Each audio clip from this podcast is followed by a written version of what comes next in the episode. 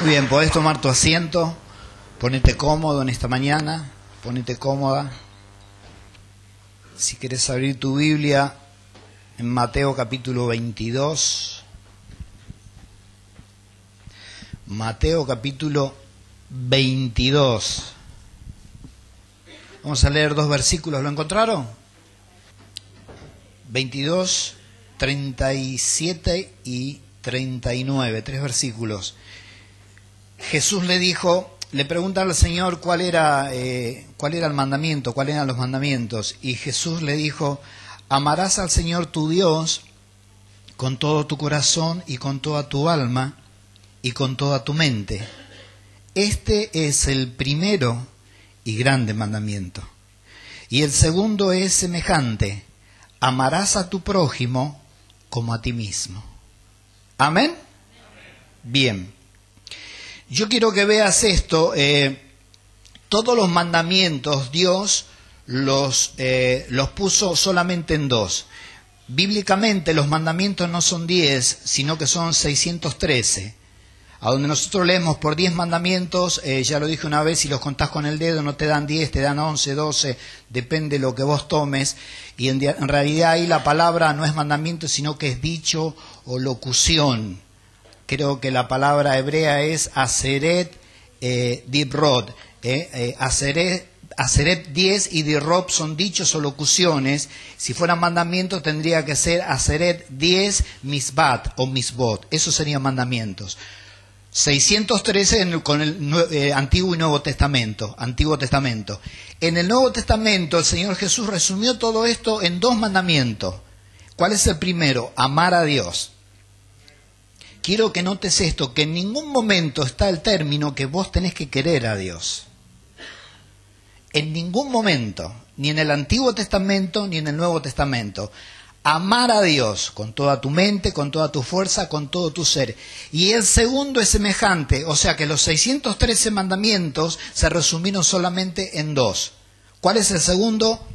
Amarás a tu prójimo como a vos mismo.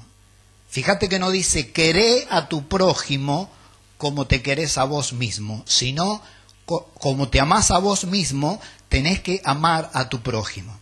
¿Por qué se resume en, ese, en el segundo mandamiento? Se resumen todos los demás, porque si vos amás a tu prójimo no vas a desearle el mal. Si vos amás a tu prójimo eh, no vas a hacerle algo malo. Todo lo contrario, vas a desear siempre lo mejor. Entonces ahí se resume. Después sigue diciendo la palabra y dice, esto es la ley y los profetas.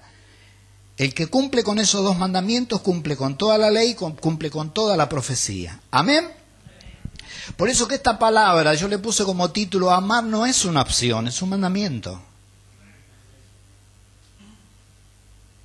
No es opcional si vos querés, si la persona, si el, vecino, si tu hermano te cae bien, amalo. Si estás crecido en el Señor, si hace muchos años que estás en la iglesia, amalo. No, es un mandamiento. ¿Cuántos entienden? Y si vos cumplís con todos los mandamientos, pero fallás en este, te haces transgresor de todos los mandamientos, dice el libro de Santiago. Hay tres tipos de amor uno es el amor filial, el otro es el amor eros y el otro es el amor ágape. Primero te voy a hablar del amor filio o el amor familiar, más conocido por el amor familiar. Es el amor fraterno, fraterno perdón, incluyendo la amistad y el afecto. O sea, no solamente el amor filio es con mi familia, sino también entre nosotros hay un amor fraternal, un amor de hermanos, un amor de amistad. Amén con unos más, con otros menos, pero hay amor al fin. Es querer apoyar o soportar a alguien. Es lo que uno siente hacia una persona por amistad, similitudes, gustos. Amor de familia, hermanos, hijos. Por ejemplo, vos no lo busques, yo te lo voy a leer en Mateo 10:37, Jesús dijo, el que ama a padre eh, y a madre, el, eh, eh, perdón, dice así, el que ama a padre o a madre más que a mí no es digno de mí. El que ama a hijo o a hija más que a mí no es digno de mí. Era, era, donde Jesús iba caminando y la multitud le seguía y él se da vuelta y agarra y dice esta palabra y después ya eran menos los que le seguían. Fíjate que no está hablando el que quiere, sino el que siempre es el que ama, el que ama. Acá, cuando Jesús dijo, el que ama a su padre o a su madre más que a mí, en esta palabra que dice amar, no está la palabra ágape, está la palabra filio, de boca de Jesús. ¿eh? Como que eh, vos tenés que amar a tu familia con eh, el amor filio, el amor de, de, de hijo, de hija, de esposa, de esposo, pero eso no quiere decir que quede excluido el amor de Dios. El amor de Dios tiene que estar incluido también ahí, obviamente. En Juan 16, 27 dice, pues el Padre mismo os ama porque vosotros habéis amado y habéis creído que yo salí de Dios. Acá también, donde dice el Padre mismo os ama, la palabra ama ahí no es ágape, sino que filio. O sea, el Padre nos ama más allá de que es el amor de Dios porque es de Él, nos ama también con amor familiar. Por eso le decimos papá. Por eso nosotros somos hijos. Amén. Después está el amor eros. El amor eros es el amor de pareja o lo que se, se sabe llamar amor erótico también. Escucha esto porque no lo vas a encontrar en la Biblia. Este amor es el romántico que desea, que busca satisfacción sexual. Dios lo ha hecho de manera que haya un fuerte deseo físico el uno por el otro, que se exprese en el deleite de vivir mutuamente su sexualidad. Por el tiempo del Nuevo Testamento, esta palabra, eros, había vuelto tan se había vuelto tan envilecida por la cultura que no se utiliza ni una sola vez en todo el Nuevo Testamento. Por eso que no se encuentra, porque se consideraba como una palabra, como pecado, se, se consideraba una palabra baja, vil. ¿Cuántos entienden? Por eso que yo la busqué y no la encontré. Solo encontré los comentarios con respecto a esta palabra. Y luego está, ahora vos fíjate que en el matrimonio tienen que estar estos dos amores, tiene que estar el amor filio, ¿sí? El amor de familia y tiene que estar el amor erótico también, porque es tu esposa, porque es tu esposo, ¿sí o no? Tiene que estar estos dos amores. Pero también tiene que estar el tercero, en el caso de la pareja, que es el amor ágape, el amor de Dios. Proviene solo de Dios, no hay otra fuente. Es el amor divino, sobrenatural, el más profundo, no depende de los sentimientos. Es un amor sacrificado que da sin esperar recibir nada a cambio. ¿Ves? A veces yo no te puedo amar a vos con, con, el amor filio, eh, eh, porque por ahí vos no podés caer bien, porque por ahí no sos una persona fácil de amar, entonces, eh, ¿cómo tengo un amor fraternal de hermano? Hay hermanos que cuestan amarlo, ¿sí o no? Hay hermanos que cuestan amarlo, hay hermanos que, que, no se dejan amar, hay otros que son fáciles de amar. Pero el que es fácil de amar es correrle un costado, porque de hecho es fácil. El asunto es amar al que no es fácil. Entonces yo ahí ya no, si dependo de mi amor es imposible que lo ame, pero si dependo del amor de Dios sí, porque Dios lo ama y Dios lo puede amar a través mío. Por eso que dice, no depende de los sentimientos, va más allá de lo que yo sienta, va más allá de lo que vos podés sentir. El amor de Dios, el amor ágape. Es un amor sacrificado que da sin esperar recibir nada a cambio. Estos tres tipos de amores creo que los únicos que lo pueden tener son el matrimonio. Amor filio, familiar, tu esposa, eh, tu esposo, eh, amor eh, eros, erótico, que tiene que estar en la pareja, y el amor de Dios. Estos tres amores tienen que estar en el matrimonio. No puede fallar ninguno de los dos. ¿Estás escuchando? No pueden fallar ninguno de los dos en la pareja. Ahora, en todo el Nuevo Testamento y en el Antiguo Testamento también, en ninguno de los dos está la palabra que vos tenés que querer al hermano. Entonces cuando yo me puse a buscar y me puse a interrogar y vi cómo era este asunto, dije, ¿cuánto tiempo estuve diciendo te quiero? ¿Verdad? Y no es bíblico. Lo bíblico es te amo. Eso es lo bíblico. Y te amo con, el amor del Señor. más allá que pueda estar el amor filio, que hay un amor fraternal, de amistad, de compañerismo, de, compañeros en la milicia, ¿me explico? Pero por sobre todas las cosas, el amor de Dios. La palabra te quiero o quiero o querer es un verbo que proviene del latín, querere, que significa tratar de obtener. ¿Ves la diferencia? O sea, si yo eh, te quiero a vos, te trato de obtener. ¿Para quién? Para mí. ¿Ves? Es como tomar posesión, ¿ves? Yo quiero este pie de micrófono, lo quiero, lo quiero obtener, lo quiero para mí. Eso es querer. Esa es la, la definición de la palabra querer. ¿eh? ¿eh? Tratar de obtener algo, lo quiero para mí. El término tiene diversos usos y aplicaciones. Querer es, por ejemplo, tenerle cariño a algo o a alguien y quererlo para sí. Por ejemplo, yo a mi esposa, de hecho, la tengo que amar y la tengo que querer. ¿Por qué querer? Porque la quiero para mí. De hecho, está conmigo, es mía. Y viceversa, mi esposa conmigo. ¿Cuántos entienden? Pero vos, si le decís a tu hermano, te quiero, le estás, no le estás diciendo te amo, le estás diciendo te quiero para mí. ¿Ves la diferencia? Quiero que estés conmigo, esa es la diferencia. ¿Mm? En una hipotética escala de afecto, querés un sentimiento menos profundo que amar. ¿Verdad que nosotros teníamos ese, concepto y tenemos? Eh, cuando recién, si vos estás eh, eh, eh, noviando o conociste a tu pareja, empezás y decís, vos la amás a tu novia o a tu novio y vos decís, eh, por ahora la quiero, ¿sí? Es como que tenemos, querer está más abajo y amar está un poco más arriba, que a veces se produce con el pasar del tiempo. Querer es un sentimiento menos profundo que amar. Los, miembros de parejas que recién se forman suelen decirse que se quiere, mientras que con el tiempo y mientras que avanza la confianza mutua, pasan a hablar de amor. O sea, ya no dicen más te quiero, sino que dicen te amo. ¿Estás escuchando? Ahora, te amo dentro de nosotros es una palabra importantísima porque estamos amando con el amor de Dios. Cuando el mundo secular usa esta palabra y dice te amo, sos el amor de mi vida, ¿saben cuánto puede durar eso? ¿Estás escuchando? ¿Cuántas veces escuchaste eso en la tele que uno le dice al otro te amo, sos el amor de mi vida? Ahora está en juicio de acá, juicio de allá.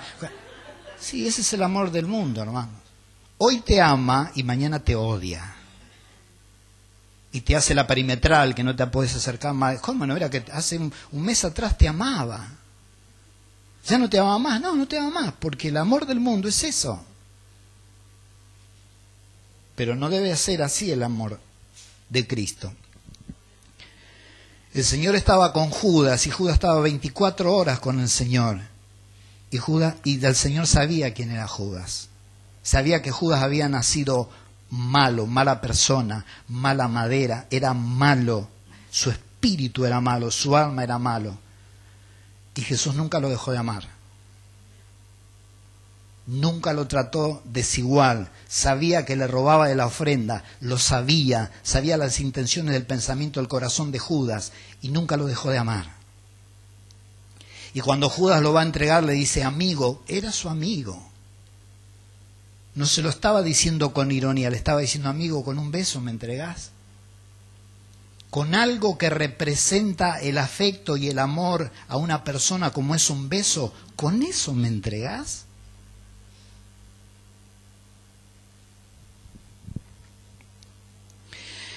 Primera de Corintios 13 del 1 al 8 dice, si yo hablase en lenguas humanas y angélicas y no tengo amor, vengo a ser como metal que rocena o címbalo que retiñe. Y si tuviese profecía y entendiese todos los misterios y toda la ciencia, si tuviese toda la fe, de tal manera que trasladase los montes y no tengo amor, ¿qué dice? Bien. Y si repartiese todos mis bienes para dar de comer a los pobres, y si entregase mi cuerpo para ser quemado y no tengo amor, de nada me sirve. El amor es sufrido, es benigno. El amor no tiene envidia, no es jactancioso, no se envanece, no hace nada indebido, no busca lo suyo, no se irrita, no guarda rencor, no se goza de la injusticia, mas se goza de la verdad. Todo lo sufre, todo lo cree, todo lo espera, todo lo soporta. El amor nunca deja de ser. Pero las profecías se acabarán y cesarán las lenguas y la ciencia se acabará. Hasta el versículo 8. Amén. Fíjate vos que comienza, comienza diciendo, si yo hablase en lenguas, lenguas angélicas, lenguas angelicales, puede ser, tengo otra versión que dice también idiomas, la traducción, la, tradición, la traducción perdón, del nuevo viviente dice, escucha porque está muy buena, si yo pudiera hablar todos los idiomas del mundo y de los ángeles, pero no amar a los demás, yo solo sería un metal ruidoso o un címbalo que resuena. Mientras que Reina Valera dice, si yo hablas en lenguas humanas y angélicas y no tengo amor, vengo a ser como metal que resuena o címbalo que retiñe. Reina Valera dice, si tuviese profecía, si tuvieses el don de profecía o aún fueras un profeta de Dios y entendiese todos los misterios y toda la ciencia, y tuviese toda la fe de tal manera que trasladase los montes, si no tengo amor, nada soy, dice Reina Valera. La traducción viviente dice, si tuviera el don de profecía y entendiera todos los planes secretos de Dios, y contara con todo el conocimiento, y si tuviera una fe que me hiciera capaz de mover montañas, pero no amar a otros, a otros, yo no sería nada.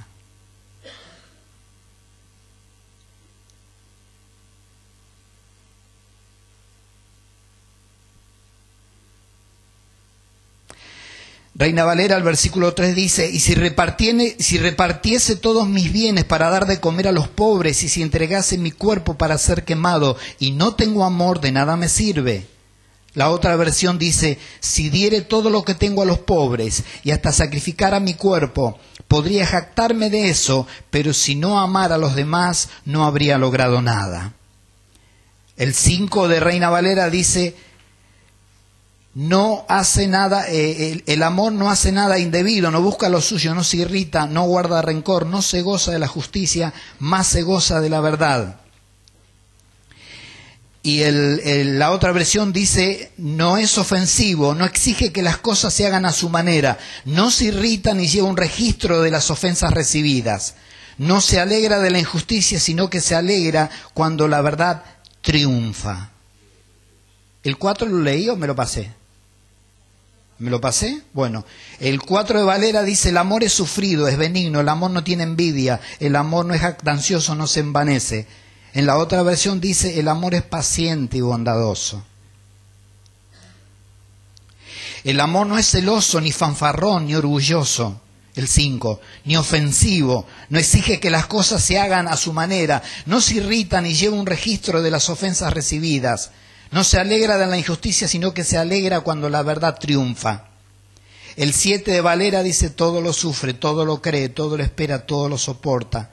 El 7 de El Viviente dice el amor nunca se da por vencido, jamás pierde la fe, siempre tiene esperanzas, se mantiene firme en todas las en toda circunstancia. Y el 8 Reina Valera dice el amor nunca deja de ser, pero las profecías se acabarán y cesarán las lenguas y la ciencia acabará. Y la otra versión dice, la profecía, el hablar en idioma desconocido y el conocimiento especial se volverán inútiles, pero el amor durará para siempre. Lo que está diciendo la palabra de Dios es que todo lo que nosotros vimos antes, el hablar en lenguas, el tener conocimiento de la palabra de Dios, en darle de comer a los pobres, en todo el sacrificio humano que yo pueda hacer por los demás, me está diciendo que si no lo hago con amor no sirve absolutamente para nada y yo no soy absolutamente nadie. Todo eso va a pasar, el don de lenguas va a pasar, el don de profecías va a pasar, el don de sanidad va a pasar, todo eso va a pasar. Lo único que va a durar siempre es el amor. ¿Por qué? Porque el amor es de Dios. Cuando nosotros vayamos al cielo, vos no vas a profetizar, no vas a hablar en lenguas. ¿Estás escuchando? No vas a repartir pobre, eh, ropa a los pobres porque pobres no va a haber. No vas a, vas sí vas a tener todo el conocimiento de Dios porque vas a estar con Dios. Lo único que vas a seguir reinando es el amor. Todo lo demás se acaba. ¿Estás escuchando? Todo lo demás se acaba. El amor, donde dice que el amor es sufrido, la, la, palabra griega es crodosumeo, tener el espíritu largo, objetivamente que aguanta.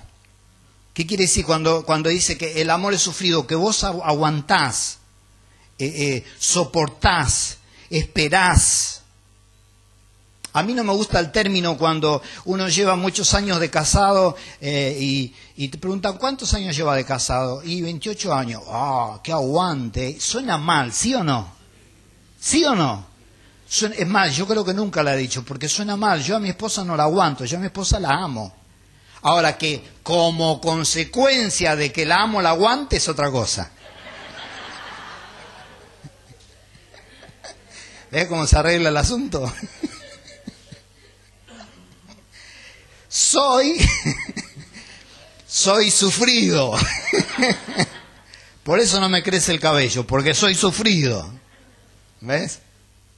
Pero la palabra, la palabra aguantar suena muy como despecho, suena muy, muy, pero, eh, pero es así, eh, esto dice así, la palabra griega, eh, tener espíritu largo, objetivamente, que aguanta o subjetivamente paciente, esperar con paciencia, tardar en responder, sufrido, las acepciones de esta palabra. ¿ves?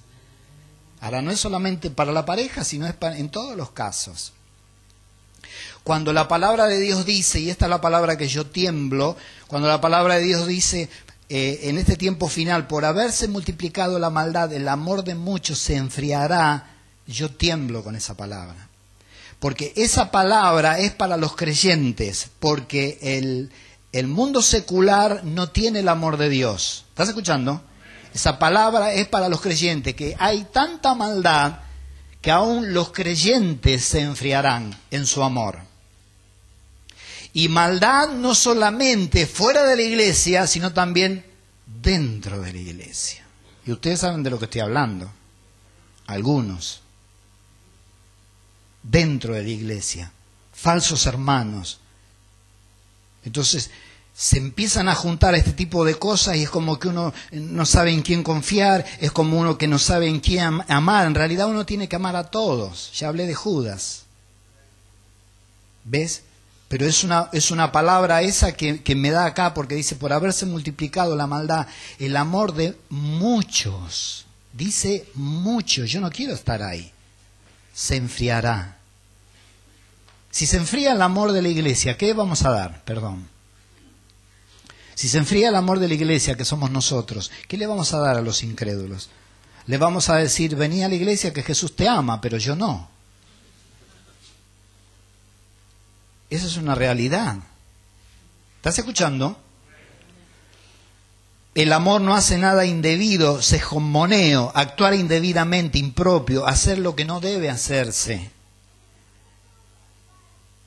Mas se goza de la verdad, todo lo sufre, la palabra sufre es tego, eh, quiere decir cubrir con silencio, soportar pacientemente, sufrir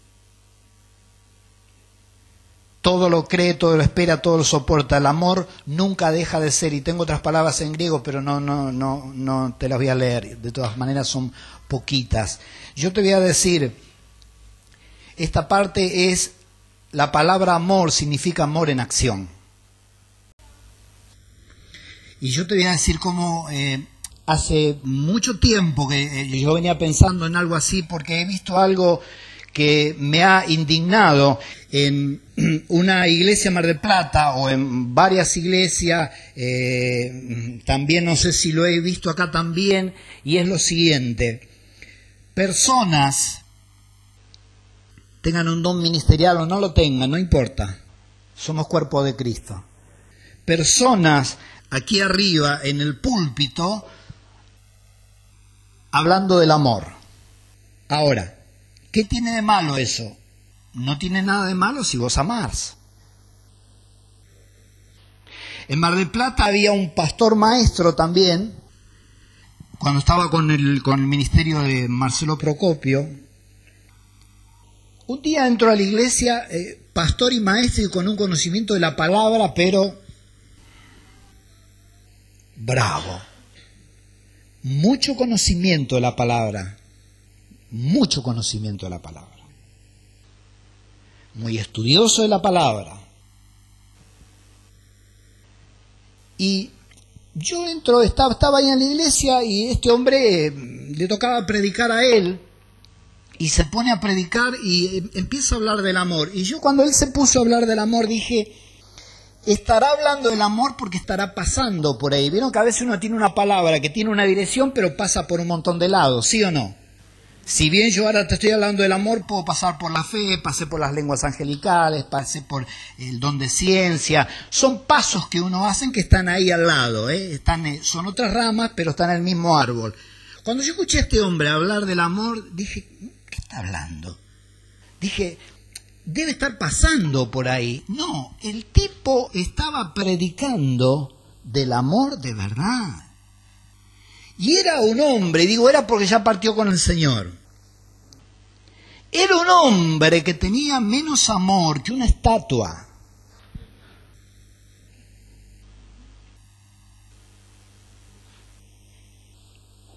Vení, Guillermo, un cachito, por favor. Vení, yo te voy, a, decir cómo actuaba este hombre cuando vos ibas a abrazarlo.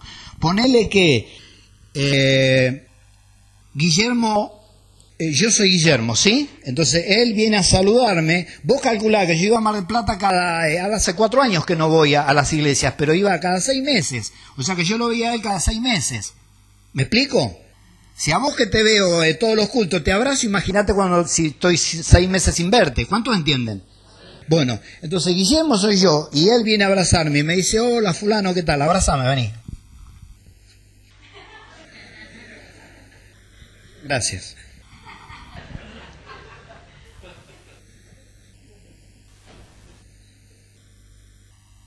Yo recontento, imagínate.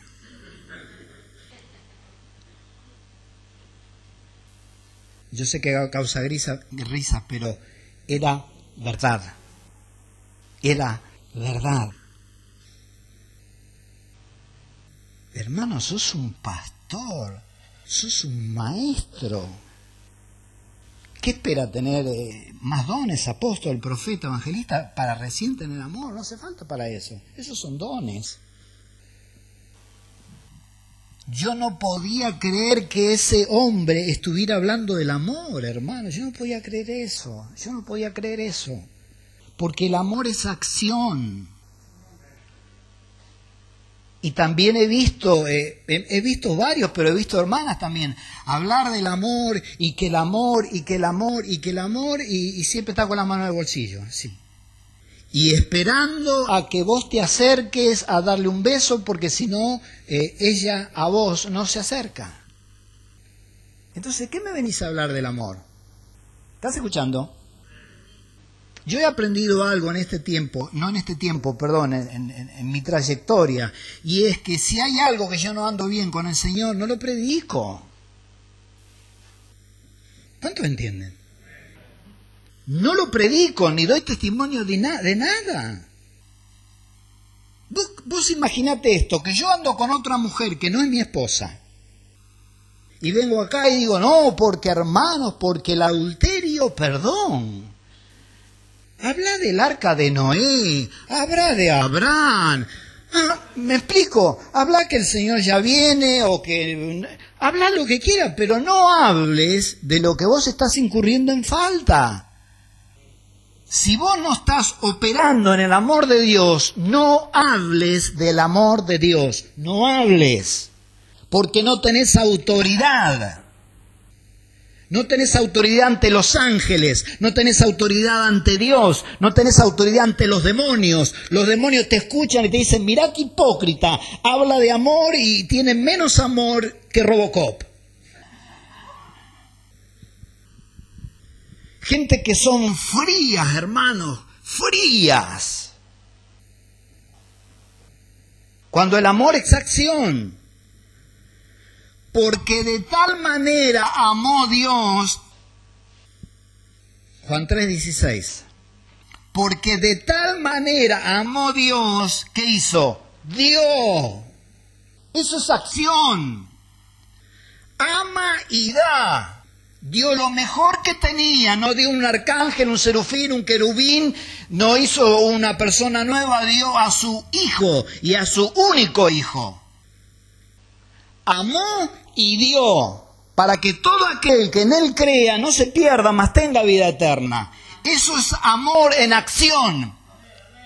Dios no dijo, oh, yo amo a esta gente, pero están perdidas. ¿Viste, Jesús, qué perdido que están? Sí, Padre, qué perdido que están. Bueno, vamos a tener que hacer otro Adán y otra Eva. No dijeron eso. No dijeron eso. Se pusieron en marcha y lo que hizo que Dios se ponga en marcha fue el amor que nos tiene a nosotros. Amó y dio. En esto, 1 Juan 4.9, en esto se mostró el amor de Dios para con nosotros. ¿En qué se muestra el amor? ¿En qué se mostró el amor de Dios para con nosotros? En que Dios envió a su Hijo unigénito al mundo para que vivamos por Él. Y lo envió en realidad para morir. Todos morimos, pero Jesús vino para morir porque era el Cordero de Dios y tenía que morir como Cordero. Jesús nació para morir. Para nosotros la muerte es parte de la vida, pero Jesucristo nació para morir, para sufrir y para morir, en propiciación por nuestros pecados. En esto se mostró el amor de Dios. ¿Estás escuchando? Y no solamente nos amó el Padre, sino que también nos amó Jesús, porque si Jesús quería, Él tenía libre voluntad, porque era una persona. Él, si Él quería, podía haber dicho, no, no quiero morir, y no moría pero todos nosotros íbamos a ir para abajo. Y Jesús todavía seguiría caminando por el mundo porque la muerte no tenía potestad sobre él porque él no había pecado. Y la Biblia dice que la paga del pecado es muerte. Entonces si él no había pecado, no podía morir. Por ahí andaría caminando el Señor.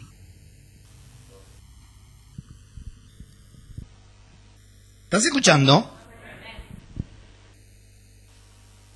Juan 13, 34 y 35 dice, Jesús habla y dice, un nuevo mandamiento os doy, que os améis unos a otros como yo os he amado, que también os améis unos a otros. Escucha lo que dice el 35. En esto conocerán todos que son mis discípulos si tuvierais amor los unos por los otros. Yo me doy cuenta fácil quién es discípulo y quién es discípulo de Cristo y quién es simplemente cristiano. Porque hay cristianos y hay discípulos. Cristianos que vienen, alaban al Señor, ofrendan, diezman, eh, vienen dos veces por semana, van y siguen. Ese es un cristiano. Viene al Señor, se va con el Señor, la salvación no se la saca a nadie. El discípulo es el que hace lo mismo, pero quiere estar más en comunión con Cristo, quiere servir a Cristo, quiere que Dios le dé dones, quiere hacer algo por el reino. Ese es discípulo. ¿Estás escuchando? Ahora, ¿cómo me doy cuenta yo que una persona es discípulo del Señor? Si tiene amor. Porque es el sello característico y distintivo que Jesús dejó para que nos demos cuenta. Te lo leo de vuelta. En esto conocerán, versículo 35, en esto conocerán todos que sois mis discípulos. ¿En qué, Señor? Si tuvierais amor los unos con los otros. Ahora, anteriormente Jesús dijo, un mandamiento nuevo os doy. ¿Por qué es nuevo? Porque en Levítico 19 y 18 dice, no te, no te, vengarás ni guardarás rencor a los hijos de tu pueblo, sino amarás a tu prójimo como a ti mismo. Yo Jehová he hablado. Acá la palabra en hebreo es ahab, amado, amador, amante, amar. Ahora, ¿cuál es la diferencia? Quiero que notes esto. Antiguo Testamento. No te vengarás ni guardarás rencor a quién? A los hijos de tu pueblo, o sea, a los israelitas. Si no, amarás a tu prójimo como a ti mismo.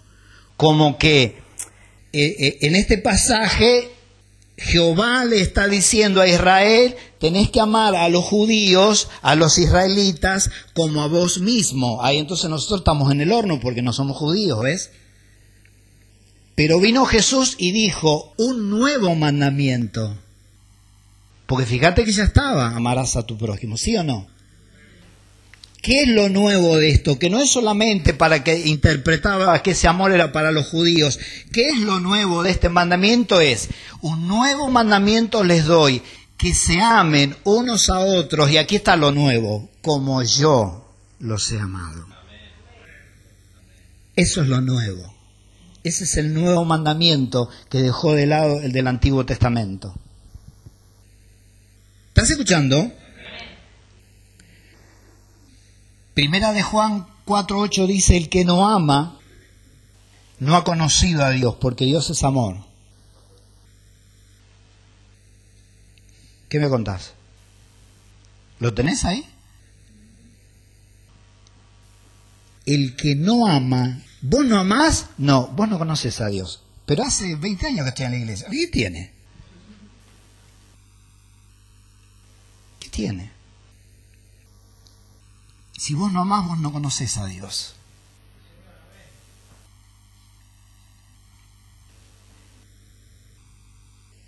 ¿Qué tengo que hacer? Entregarle tu corazón al Señor, arrepentirte de tus pecados.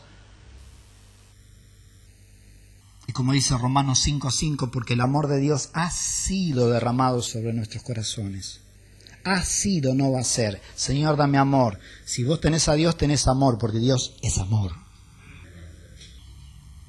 Dios no es el creador del amor, Dios es amor.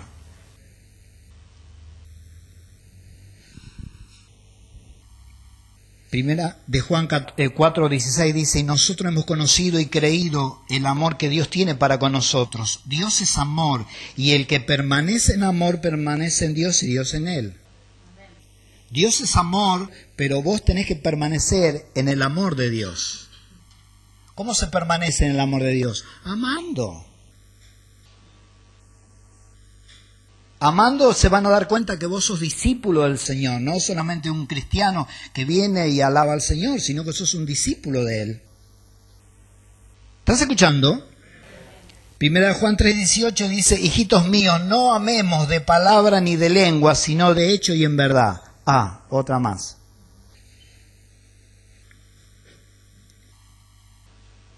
Quiere decir, no amemos solamente de, boquita, eh, te amo, te amo, te amo, te amo con el amor del Señor. Si te amo con el amor del Señor, porque veo en ti la gloria de mi Dios. Si te amo con el amor del Señor, te amo con el, agarradito las manos, te amo con el amor del Señor. Y por ahí el hermano hizo así sin querer y te pisó y ya, viste, lo mirá así. Claro, está diciendo que lo más, pero claro, como te pisó no podés soportarte un pisotón. Entonces nos encontramos como que, estamos amando de, de, palabra, estamos amando de pico. Y Dios dice que amemos en hecho. Hijitos míos, no amemos de palabra ni de lengua, sino de hecho y en verdad. La palabra hecho acá es ergón, trabajar, laborar con esfuerzo, ocupación, por implicación, acto, obra, acción, hecho. Eso es hecho. Obrar. ¿Vos amás a tu hermano? Sí. Bueno, demostrarle con obras que vos lo amás. Haciéndole un bien. Mostrándole tu afecto. ¿Estás escuchando? ¿Cuál es el afecto? El afecto puede ser, más allá de palabras que uno puede tener para el hermano o, para quien sea. En el caso nuestro está el beso, está el abrazo.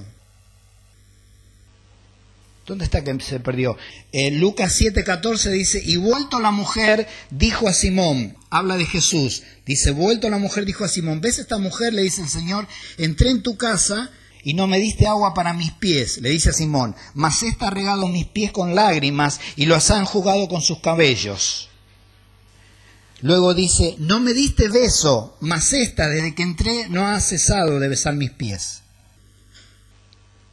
Lo que se llama como la mujer pecadora, lo reconoció a Jesús y no solamente lloraba sobre sus pies, sino que secaba con sus cabellos eh, sus pies, sus, mismos, sus mismas lágrimas y no cesaba, no dejaba de besar los pies del Señor.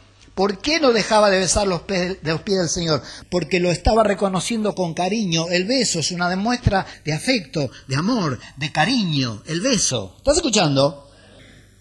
Por eso que eh, si yo antes ponías, ponía otros, pero ahora me voy a poner yo. Si yo vengo acá y vos venís a mí, y vos me saludás y yo te pongo la mejilla, y vos venís, yo te pongo la mejilla, y al otro le pongo la mejilla, y al otro le pongo la mejilla, ¿qué estoy haciendo? Estoy recibiendo tu cariño, estoy recibiendo tu afecto, estoy recibiendo tu amor, pero yo te di un beso.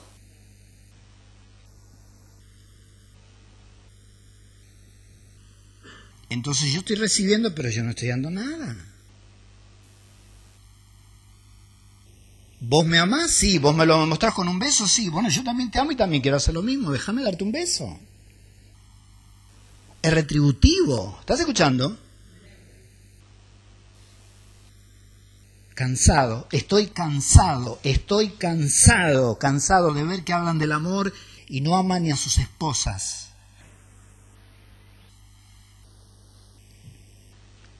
no aman ni a sus esposas y cuando están en la iglesia le dicen, decile a tu hermano que lo amás. Claro, vos decile a tu hermano que lo amás. Porque él seguramente no, porque si no ama a su esposa, que es su propia carne, que es parte de él, ¿cómo te va a amar a vos que sos una oveja? Cansado estoy, hermanos, estoy cansado. Siervos de Dios, hablando del amor. Cuando uno tiene amor lo, lo, profesa con un beso, con un abrazo. ¿Qué quiere decir besar? Acá donde leímos que esta mujer no cesó de besar sus pies. Besar ardientemente, quiere decir el término catafileo, ¿ve? Fileo de, de, de fraternal. Catafileo, besar ardientemente. En Eclesiastés, ya estoy terminando, Eclesiastés 3.5 dice tiempo de esparcir piedras y tiempo de juntar piedras, tiempo de abrazar y tiempo de abstenerse de abrazar. Yo voy al tiempo de abrazar. ¿Cuál es el tiempo de abrazar? Si no nos abrazamos, si nos besamos cuando estamos en la iglesia, ¿con quién lo vamos a hacer? ¿Estás escuchando?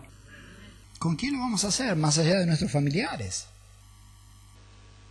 Cuando uno, cuando uno ama algo o alguien, lo demuestra con un afecto sentido.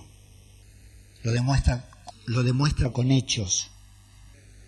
¿Cuántos de ustedes tienen perro y aman a su perro? ¿Cuántos de ustedes? ¿Cuántos de ustedes, porque no todos aman a los perros, pero bueno, cuando Dios hizo los animales dijo que era bueno y que estaba bien. ¿Cuántos de ustedes a su perro o a su perra le dan un pico? ¿Que nadie le da un pico al perro? ¿Vos le das, pastor, un pico al caniche? Sí, lo agarra el hocico. Y a veces te pone mal porque te lo retira, ¿viste? Te hace así como... En vez de uno tener cosa del perro, el perro tira y te tira, retira el hocico. ¿Por qué uno hace, tiene esa actitud con un animal? ¿Por qué la tiene? ¿Por qué la tiene? Porque uno ama a su mascota. ¿Estás escuchando? Porque vos la amás. Si vos no querés a tu perro, si tu perro es cualquier cosa, está ahí, está, bueno. La Biblia no te dice que vos tenés que amar a tu perro, está bien. Pero estoy, estoy mostrándote, eh, cuando uno tiene afecto, lo demuestra. Y tengo problemas con mi perra porque es muy lógico. Cuando vos entras a tu casa, seas hombre o mujer, ¿quién es el primero que te recibe? El perro. Entonces yo llego a mi casa y abro la puerta y está mi suegra y está mi señora allá en la máquina. ¿Quién es la primera que se levanta, se estira? Porque los perros siempre se estiran cuando se levantan. ¿Qué viene a saludarme? ¿Quién es? Mi perra. Entonces viene y hola, can, y le doy un pico a mi perra. Y me ve mi señora y me dice, claro, primero está la perra y después estoy yo. Le digo, lo que pasa es que ella vino primero a recibirme. ¿Qué querés que le diga? Espera un poquito, negra, que voy a besar a mamá, después te beso a vos, no va a entender el animalito. Y después le voy a dar un pico a ella y me dice, bueno, limpiate la boca. Claro. claro, si le acabo de dar un pico a la perra. Y trae problemas, porque ella en serio dice que le doy más afecto al animal. Cuando me dice que yo le doy más cariño a la perra que a ella, le digo, pero eh, lo que pasa es que el animal, al animal es incomprendido, vos no le das el cariño. La abuela tampoco le da, entonces estoy yo que soy el papá para darle. Y me mira como diciendo, ah, sí, Pero en verdad yo amo a mi perra y, y, se lo demuestro con besos, con caricias, me tiro a la cucha con ella como si fuera un... es mi bebé. Es mi hija que, que tengo, porque los que tuve se fueron al cielo con el Señor. Es mi hija que tengo en este tiempo. Y en este corto tiempo, porque tiene 12 años y ya, ya está anciana, en cualquier momento no va a estar más. Pero mientras esté, le voy a dar lo que tengo. No tengo plata ni oro, pero lo que tengo te doy. Hermanos, debemos amar de hecho y en verdad. ¿eh? Si decís que sos cristiano, demostrá el amor de Cristo por tus hechos, no por tus palabras. No hablando mal del hermano, no, no, no prejuzgando al hermano, amarlo, limítate a amarlo, como Jesús hizo con, con todos sus discípulos. Padre, te damos gracias, Señor, en esta mañana. Gracias por tu palabra, Señor, y gracias porque vos demostraste tu amor para con nosotros, enviando a tu Hijo a que muriera en la cruz de Calvario, Señor, para que todo aquel que lo aceptara, Señor, pudiera tener vida eterna, Dios, pudiera tener paz, salvación, Señor, pudiera tener sanidad, Dios mío. Gracias, Dios, porque enviaste lo mejor que tenías a tu unigénito. No creaste otra persona, no creaste un arcángel, un querubín, un serafín, un ángel, sino que enviaste lo mejor. Y lo hiciste, Señor, porque nos amás. Nos amaste, nos amás y nos seguirás amando porque tu amor es eterno, porque vos sos amor. Señor, que con ese mismo amor, el ágape, que hace posible que amemos aún a nuestros enemigos, a gente que no conocemos, Señor, esté sobre cada una de nuestras vidas. Como dice Romanos 5:5, que tu amor ha sido derramado en nuestros corazones. Señor, que ese amor sea usado y que los incrédulos reconozcan, Señor, que tenemos el amor de Dios. Que los hermanos reconozcan que el amor de Dios está en nosotros y que no amamos solamente de palabras, sino también con hechos, con acción, con obras, Señor. Te lo pido en el nombre de Jesús. Y en el nombre de Jesús te damos gracias, Señor. Amén.